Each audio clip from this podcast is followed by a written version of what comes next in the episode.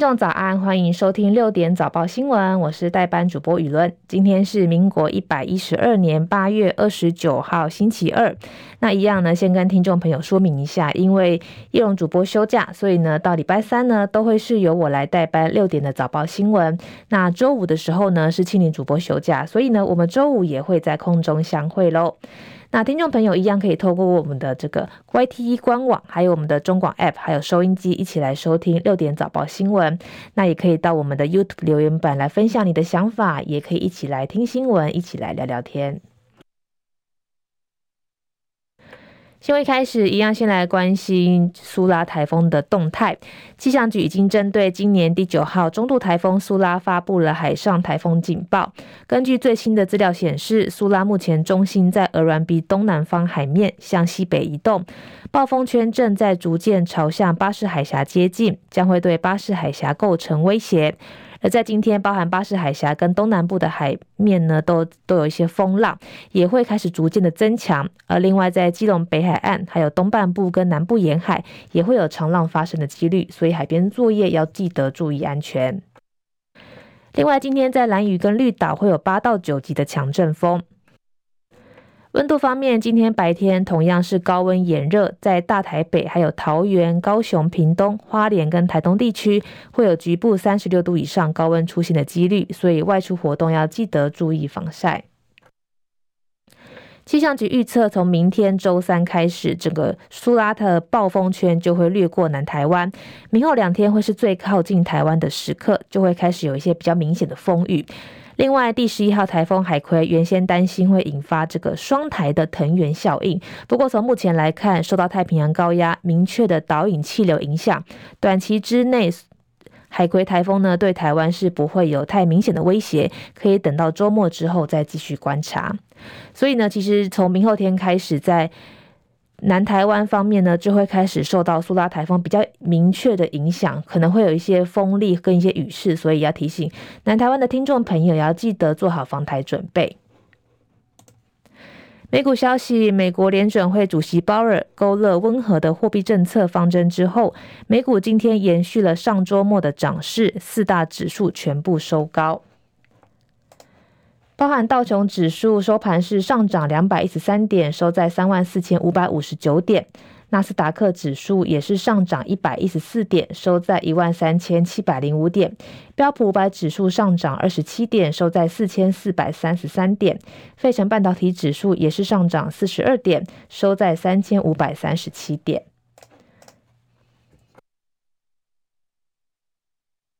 台湾消息，红海创办人郭台铭昨天上午终于正式宣布将独立参选二零二四总统大选。冲击到的首当其冲的，当然就是国民党总统参选人侯友宜跟民众党参选人柯文哲的选情。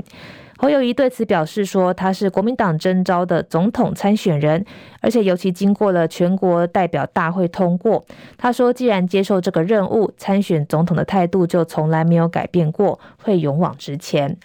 而另外，柯文哲会在今天晚上参加台北市的计程车工会普渡参会，到时候郭台铭也会现身，因为他也有受邀参加。那两个人的互动呢，势必也会成为关注的焦点。接下来还有关于一些郭台铭参选总统的新闻，那我们会在稍后的六点早报继续带大家关心。高雄登革热本土病例突破百例，二十八号再增加七例，累计一百零九例。而其中大寮区的群聚感染新增了五例，列为防疫的重点。林宪元报道。高雄二十八号新增七例本土登革热，分别是大寮区五例，左营和鼓山各一例。大寮新增五例，都是社区扩大采检发现。目前大寮区的群聚感染已经累积了十一例。高雄市长陈其迈要求社区大扫除，希望在开学前减缓疫情。依据过去防治的经验，哈，在九月开学的时候，通常都会有啊一些在疫情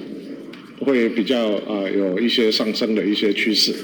那所以我们也趁着开学之前，哈，那就希望说能够结合社区，大家一起来进行大扫除。啊，现在是大了这个部分是，呃，我们希望说啊能够带啊进行环境的大扫大扫荡，啊。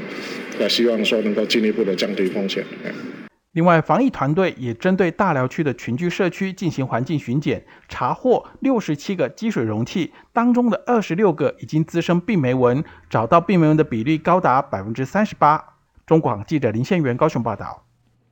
前卫生署长杨志良二十七号替红海创办人郭台铭站台的时候说，台湾之所以会家暴频传，是因为施暴者无法修理蔡英文跟陈建仁，只能转而去修理更弱的妻小，也引发外界的讨论。而他昨天晚间也发布声明，向曾经经历过家暴的人道歉。不过杨志良强调，不会向对于造成人民水深火热的蔡政府道歉。杨志良批评总统府要他道歉，他绝对不会道歉，因为蔡政府把台湾弄得水深火热，经济不好，整个国家四分五裂。他回应说：“我不但不道歉，我还要谴责他们，他们应该给我下台。”国际消息：欧洲地中海地震中心的资料显示，在印尼巴里海海域，今天凌晨发生规模七点一的强震。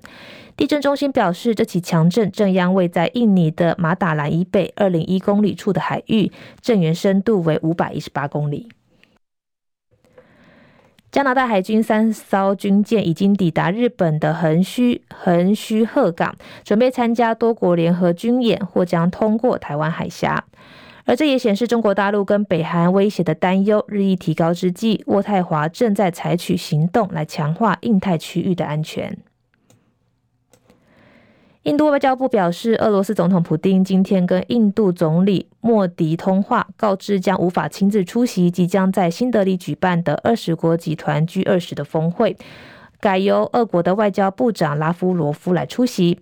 而莫迪对于普丁的决定呢，表示说可以理解，并感谢俄罗斯支持印度在担任 G 二十轮值主席国的期间提出的诸多倡议。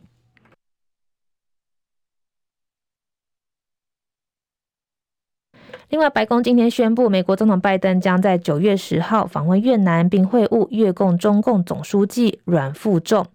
法新社报道，拜登预计参加完印度举行的 G 二十峰会之后，就会紧接着前往越南的河内。白宫新闻秘书尚皮也表示，拜登跟越南的领导人会促进着重技术而且创新驱动的越南经济成长，也会扩大教育交流。阿富汗塔利班政府去年十二月禁止女性接受大学教育之后，阿拉伯联合大公国富商的哈布图尔随即就宣布说会为阿富汗的女性来提供奖学金。不过，如今连女性出国的机会呢也被塔利班给断绝，至少有六十位获得奖学金的女孩在机场被拦下。其中一位女孩向媒体表示说，当塔利班的官员看到他们的机票还有学生签证的时候，都说不允许女性以学生签证来离开阿富汗。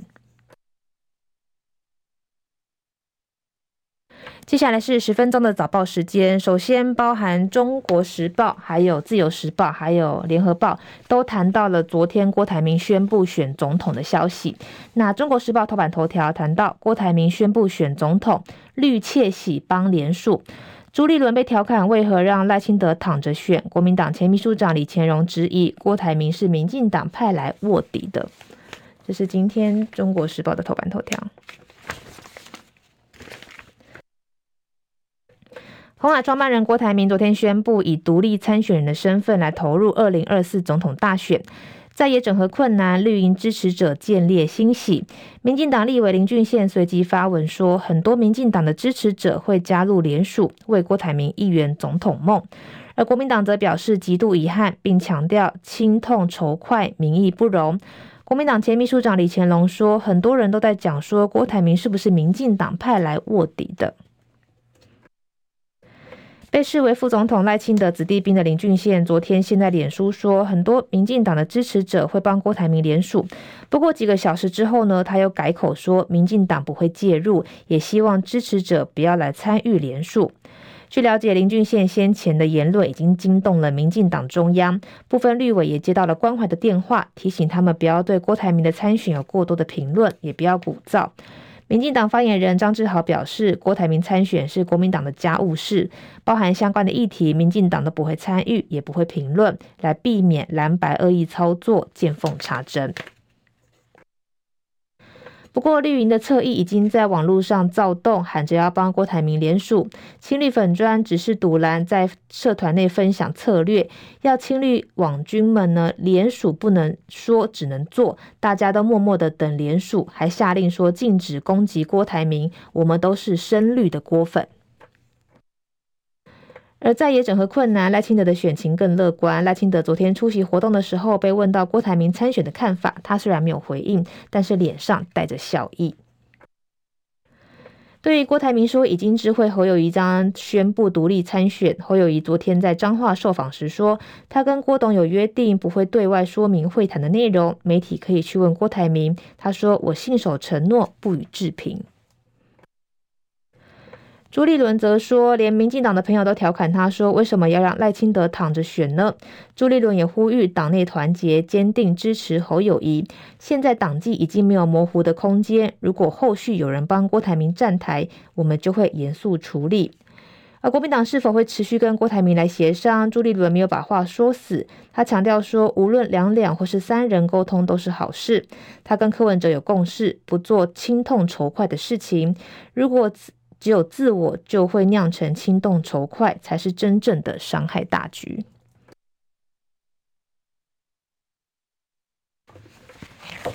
另外，《自由时报》今天头版头条，除了除了谈到郭台铭之外，还谈到银建署八十四件标案爆弊端，最贪公务员张之明捞七千五百六十七万，求刑二十五年。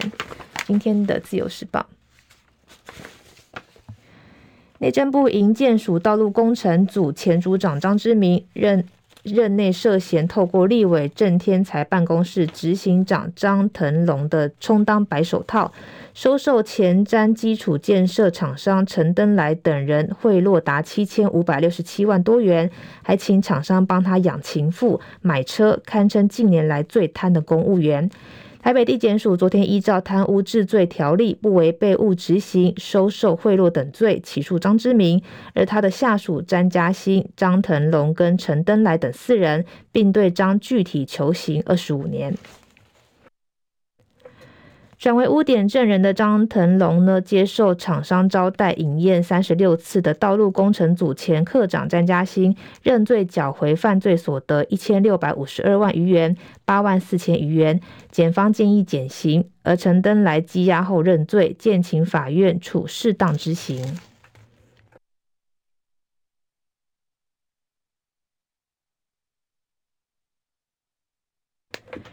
接下来是联合报头版头条，谈到了霸凌修法，民团批校园变法院，草案遭质疑重调查轻辅导，教育部表示会搜集意见之后来处理。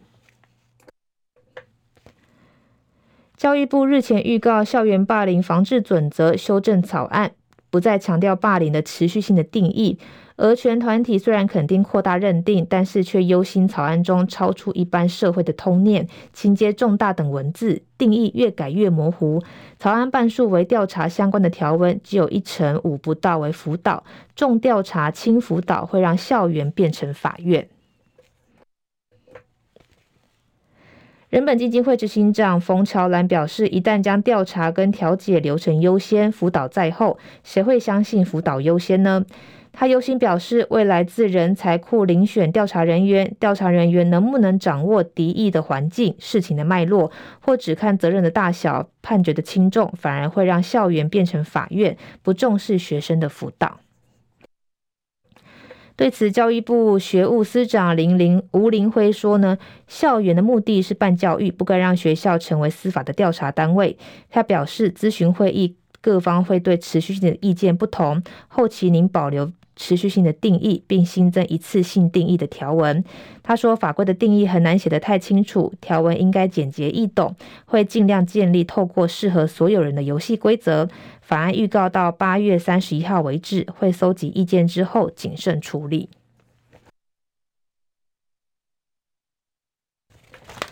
工商时报头版头条谈到了景气落底讯号浮现，七月连九蓝灯，但综合判断分数升到十五分。国发会表示 Q 四渴望脱离蓝灯。今天的工商时报。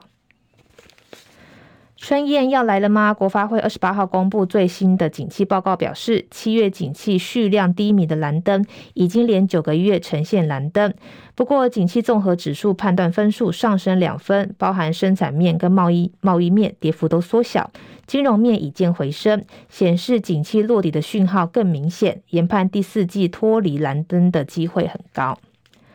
国发会综合海关出口、股价指数、非农业等九项指标而成的景气综合判断分数，于七月升到十五分，所对应仍然是蓝蓝灯，但是已经是最近九个月的最高分。至于要脱离蓝灯，分数需要达到十七分。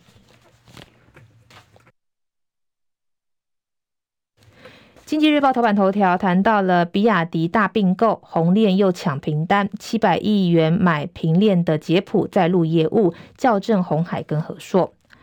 大陆新能源车巨擘比亚迪集团昨天宣布，将以现金二十二亿美元（约新台币七百亿元）收购美国电子代工大厂捷普。